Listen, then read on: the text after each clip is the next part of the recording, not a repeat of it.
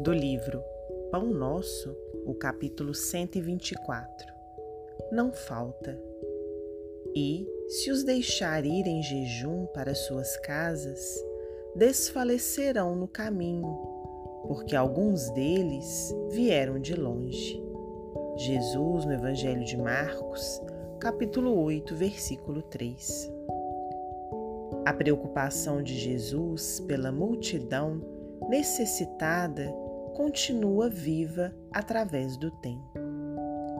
Quantas escolas religiosas palpitam no seio das nações ao influxo do amor providencial do Mestre Divino? Pode haver homens perversos e desesperados que perseveram na malícia e na negação, mas não se vê coletividade sem o socorro da fé. Os próprios selvagens recebem postos de assistência do Senhor, naturalmente de acordo com a rusticidade de suas interpretações primitivistas. Não falta alimento do céu às criaturas.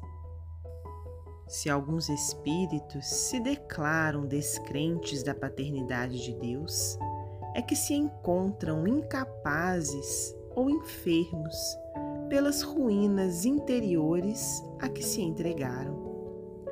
Jesus manifesta invariável preocupação em nutrir o espírito dos tutelados, de mil modos diferentes, desde a taba do indígena às catedrais das grandes metrópoles.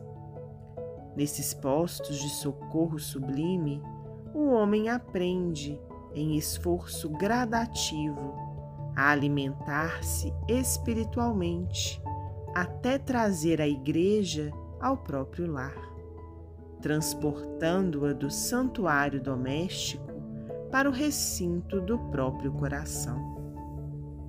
Pouca gente medita na infinita misericórdia que serve, no mundo, à mesa edificante das ideias religiosas.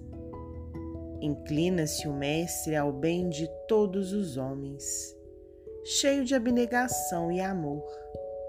Sabe alimentar com recursos específicos o ignorante e o sábio, o indagador e o crente, o revoltado e o infeliz.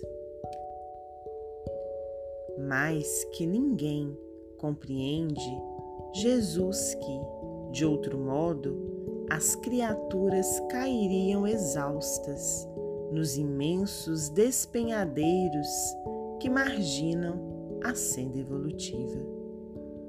Emmanuel, psicografia de Francisco Cândido Xavier.